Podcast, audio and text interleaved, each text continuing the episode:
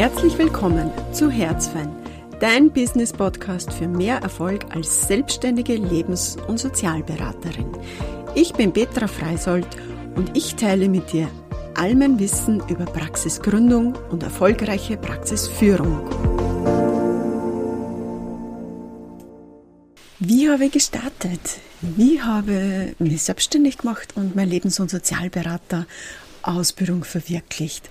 Also ich habe nie das Ziel gehabt, dass ich mich selbstständig mache. Es ist mir irgendwie passiert.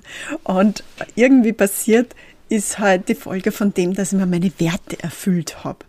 Du kennst sicher die Wertepyramide. Ich erkenne es trotzdem für die, die jetzt äh, nicht mit dem Modell gearbeitet haben. Wir haben ganz unten ein Fundament an Werten. Die tauschen wir nicht aus, sondern die versuchen wir immer zu erfüllen. Und bei mir ist einer der Werte Freiheit. Es ist auch Sicherheit in dieser untersten, aber das würde ich nur eintauschen. Und ich habe dann auch schnell gemerkt, dass in der Schule das überhaupt nicht äh, realisierbar ist und viel zu eng für mich ist. Freiheit ist ja dort gar nicht möglich, ist ständig mit Schule, Lehrern, Hausübungen, äh, also Schulkolleginnen konfrontiert und das ist mir einfach zu eng geworden. Ich habe wirklich nach einer dreijährigen Fachschule die Schule beendet. Also ich habe es nicht abgebrochen, es war nur eine dreijährige. Aber es war auch klar, dass ich keine Lehre machen will, weil das ist ja auch wieder sehr in Stein gemeißelt und die Leistung ist sehr vorgegeben, die man erbringen muss. Ich wollte so schnell wie möglich die Schule hinter mir bringen und dann Geld verdienen. Das habe ich auch gemacht. Ich habe zuerst äh, gekellnert man glaubt es kaum oder vielleicht auch doch, keine Ahnung. Ich rede ja durchaus gerne, wie wir jetzt schon im Podcast festgestellt haben, also wie ich festgestellt habe. Und ähm, das Können, das war wirklich lukrativ. Man hat gutes Geld verdient. Ich habe voll viel Spaß gehabt in der Zeit. Ich habe nette Kolleginnen gehabt. Es war super Einkommensquelle. Und irgendwie habe ich dann einen Praktikumsplatz angeboten bekommen im Personalmanagement. Und habe mir gedacht, ja, egal, passt, probiere ich. Und dann bin ich nach Wien gezogen und habe dort wirklich dann in der Firma sieben Jahre im Personalmanagement gearbeitet. Und begonnen habe ich dort als äh, Praktikantin auf Teilzeitbasis. Und weil es mit meiner Arbeit so zufrieden waren, bin ich dann umgestellt worden auf ein, äh, langfristiges Dienstverhältnis. Ja, ähm, die sieben Jahre ist wirklich das Fundament gelegt worden. Einerseits bin ich heute so dankbar dafür, weil ich mich halt mit einem Word, PowerPoint, Excel, ich kenne mich am Computer wirklich gut aus. Das ist nicht von Nachteil jetzt in meiner Selbstständigkeit und ich fürchte mich nicht davor. Und auf der anderen Seite ist da der Grundstein gelegt worden. Ich habe äh, die Bewerbergespräche geführt, ähm, also die Vorauswahl. Und da habe ich mir oft ja, mir hat einfach das, Handwerkszeug gefehlt und dann habe ich mein erstes Seminar gemacht, Bewerbergespräche richtig führen. Und es war wirklich mein allererster Berührungspunkt, wo ich mir gedacht habe, das ist ja spannend. Es passiert mehr als wie das, was wir verbal austauschen, sondern es gibt da eine Schicht darunter. Und das hat mich immer schon interessiert. Natürlich hat es ähm, mein Interesse davon schon gegeben. Mir hat immer schon Psychologie und Psychotherapie interessiert, aber dadurch, dass ich gar keine Matura habe, ja, hat mir das irgendwie, ist mir das immer viel zu aufwendig erschienen, da jetzt die Matura nachzumachen und dann studieren zu gehen. Nein, man dachte, also die Schule ist auch nichts für mich. Und im Personalmanagement habe ich dann immer weiter Seminare und Kurse gemacht. Und irgendwann war so der Punkt für mich da, wo man dachte, ich mag nur mehr machen. Und dann habe ich mit meiner lieben Ilse telefoniert. Die war in Krems, die hat eine Ausbildung angeboten, Lebens- und Sozialberater. Und ich habe mich überhaupt nicht auskennt. Das war so verwirrend, was die Ilse da auf der Webseite geschrieben hat. Und ihr könnt der Ilse eine Webseite anschauen. Äh, es ist jetzt nicht so ganz strukturiert und so, was ich eigentlich nicht bin. Ich mag gern, wenn ich konkrete Informationen habe. Und deswegen hat mir die Ilse dann angerufen und die war so nice. Sie hat gesagt, komm einfach vorbei eine Woche und, und schau das an. Und dann bin ich wirklich bei meinem ersten LSB-Seminarwochenende gesessen. Da habe ich gedacht, wow, wie geil ist das? Wir waren so eine klasse Gruppe. Es hat mich so gefreut. das über drei Jahre zu machen. Für mich hat sich nach dem ersten Wochenende gar nicht mehr die Frage gestellt, ob ich dabei bleibe oder nicht. Ich, ich war Feuer und Flamme und natürlich war es eine finanzielle Belastung. Es ist jetzt nicht gerade billig, das Ganze, aber selbst da habe ich jetzt noch nicht so das Ziel gehabt, dass ich mich selbstständig mache. Ich wollte das, einfach weiter lernen, an mir wachsen. Das ist ein ganz hoher Selbsterfahrungsanteil. Und ich habe da so gemerkt, so für mich lösen sich viele Themen, die ich ja schwierig empfunden habe. Das ist jetzt nicht mehr schwierig. Ich habe dann auch den Yogalehrer dazu gemacht. Das war nur mal so ein geistiger Sprung für mich, auch ein Wachstumssprung. Dinge anders zu sehen, eine andere Herangehensweise als wie das, was man halt bisher gelernt hat oder für sich als Muster gut umgesetzt hat. Und ja, im Zuge von diesen ganzen Veränderungen habe ich mich auch von meinem damaligen Partner getrennt und bin mit Paul zusammengekommen.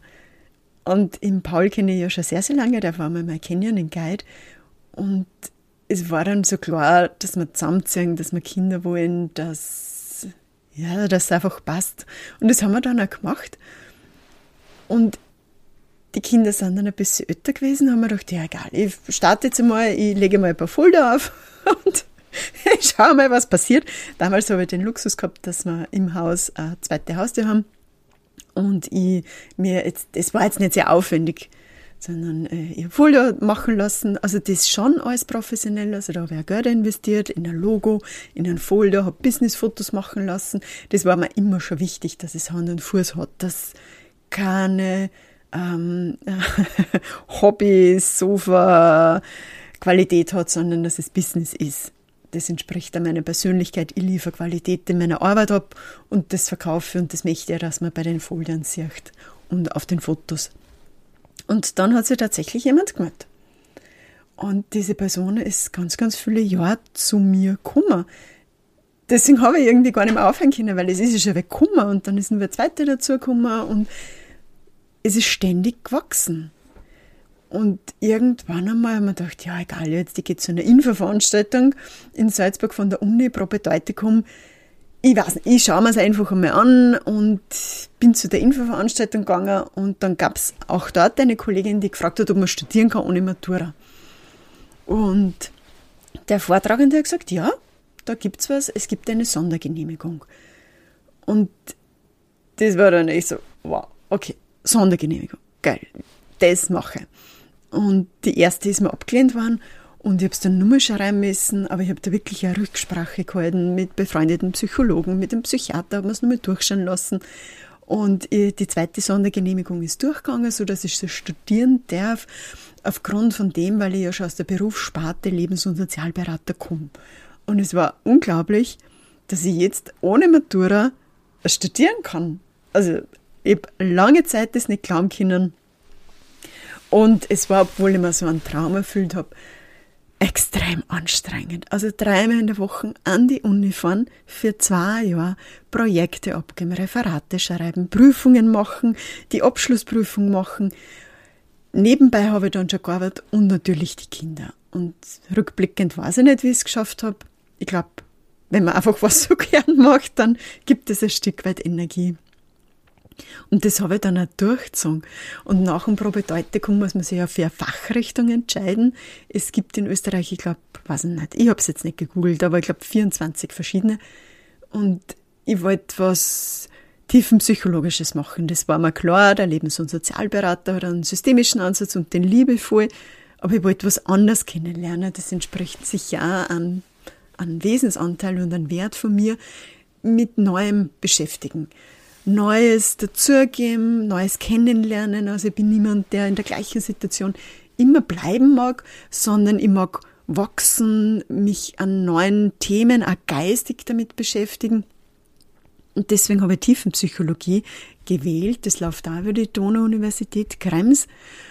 Und da muss man ja dann auch Praktikas machen. Das heißt, ich bin wirklich einfach irgendwie eingestolpert in meine Selbstständigkeit und sie ist ständig gewachsen, ohne dass ich einen Stress damit gehabt hätte. Und warum habe ich Psychotherapie dazu gemacht? Weil, wie ich damals Lebens- und Sozialberater war, habe ich so einen super Psychiater kennengelernt, der hat es mir erlaubt, dass ich auf der Akutpsychiatrie arbeite und das als Lebens- und Sozialberater. Das ist ja durchaus unüblich, weil ja als Lebens- und Sozialberater nicht der Schwerpunkt, also es ist überhaupt nicht erlaubt, mit krankheitswertigen Diagnosen zu arbeiten. Aber er hat es mir trotzdem erlaubt. Und ich war dort auf der Akutpsychiatrie und mir hat das so taugt. Äh, sorry, also versteht das nicht falsch, aber alle, die aus meiner Berufssparte kommen, verstehen das wahrscheinlich eh so ein Stück weit. Also es ist nicht so, dass man sich über das Leid der anderen gefreut, aber mir hat es immer gefreut, dass man da einen Teil dazu beitragen kann, dass denen besser geht, dass sie stabiler werden, dass sie mit den eigenen Themen besser anders umgehen können. Und ich liebe halt einfach die Action. Das ist sicher auch ein großer Teil von meinem Wesen, dass ich es gern habe, wenn spannend ist, aufregend ist, Herausforderung ist. Und die Grenze von Überforderung fordern ist bei mir manchmal verschwommen weil es mir dann manchmal zu viel ist, also nicht zu viel mit den Patienten, sondern zu viele Projekte, die ich anfange, weil ich einfach ein sehr energiegeladener Mensch bin. Aber tendenziell wäre ich gern gefordert. Und auf der Akutpsychiatrie haben wir gedacht, ja, das taugt mir einfach voll. Also ich mag nicht nur gesundheitswertig, sondern ich mag auch krankheitswertig. Und die zwei Begriffe, das ist einfach eine gesetzliche Trennung. Ich für mich selber sehe es anders ich sehe auch immer Menschen, die im Moment ein Problem haben. Und natürlich ist jemand, der schwer schizophren ist, ähm, chronisch erkrankt ist, anders als wie jemand, der ein Familienthema hat.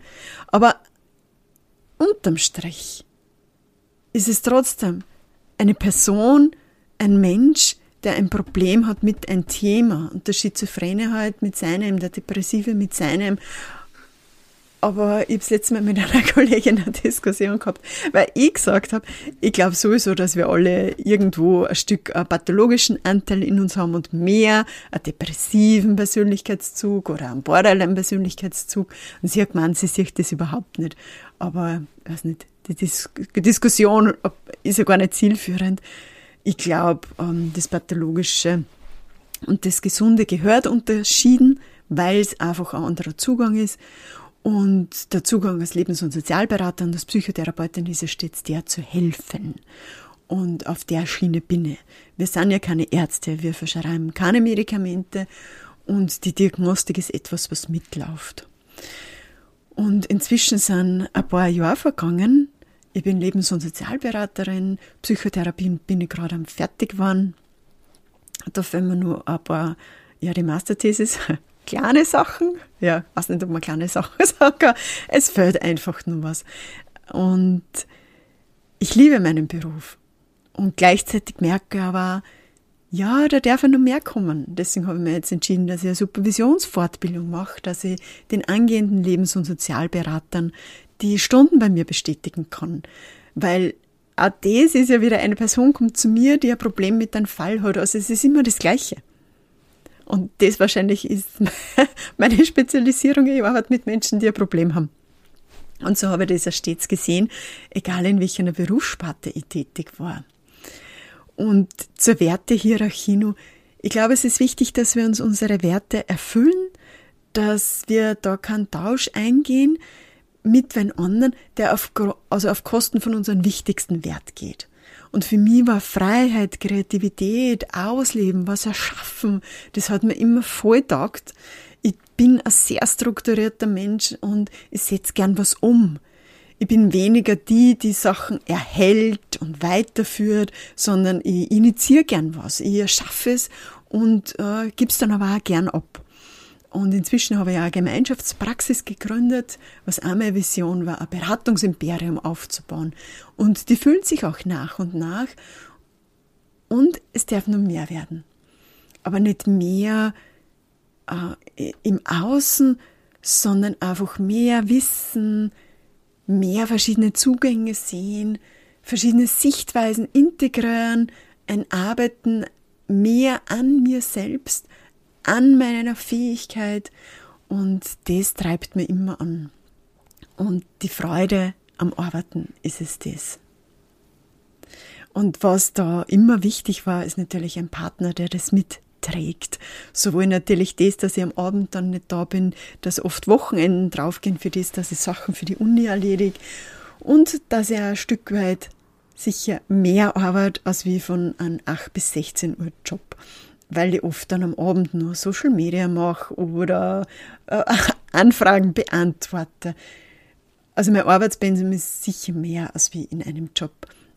Mir hat das nicht gestört, aber wenn ein Partner damit hadert, dann wird es auch schwierig, die Selbstständigkeit umzusetzen.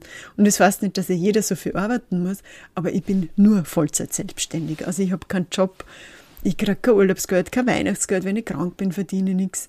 Und deswegen habe ich da sicher nur einmal mehr, was ich auch eine investiere. Wie wenn man sicher einen Job hat und nebenbei arbeitet, da ist vieles vielleicht einfacher. Wobei einfacher ja auch wieder die Frage ist, welchen Wert ich damit erfülle. Und für mich wäre es nicht einfacher, weil mein Wert einfach Freiheit und Flexibilität ist. Und wenn ich mich wo anpassen muss, dann ist es für mich nicht einfacher, sondern dann wird vieles sehr, sehr schwieriger. Und große Freiheit geht immer mit großer Verantwortung einher. Und für mich ist beides überhaupt kein Thema. Also ich liebe Verantwortung, ich übernehme so ein Stück weit für meine Patienten, für meine Klienten, für meine Kolleginnen in der Gemeinschaftspraxis. Und gleichzeitig habe ich dadurch die Freiheit, mir vieles zu gestalten. Also auch, dass ich zum Beispiel am Vormittag direkt vor Ort in der Praxis bin und am Nachmittag mein Büro mache. Das geht sich einfach super gut mit den Kindern aus, weil ich mein Büro im Wohnhaus habe und da einfach auch da sein kann. Und diese Flexibilität ist das, was ich so liebe. Ja, ich glaube, das war's jetzt. Wenn du eine Frage hast, schick mir es voll gerne. Du findest mich auf äh, Instagram, du findest mich auf Facebook. Ich habe natürlich eine Webseite. Du kannst eine Einzelstunde bei mir buchen. Du kannst mir deine Fragen stellen. Du kannst, ja, nimm einfach Kontakt mit mir auf. Ich freue mich immer voll, weil ich den Austausch voll liebe, neue Sichtweisen, Leute kennenlernen. Netzwerken ist auch so ganz ein großer Anteil. Äh, bin ich auch voll dabei, das was halt die Zeit zulässt. Und ich freue mich auf den Austausch. Immer. Also, hab noch einen schönen Tag und vielleicht magst du ja mal deine Geschichte mit mir teilen, wie du zur Lebens- und Sozialberaterin geworden bist.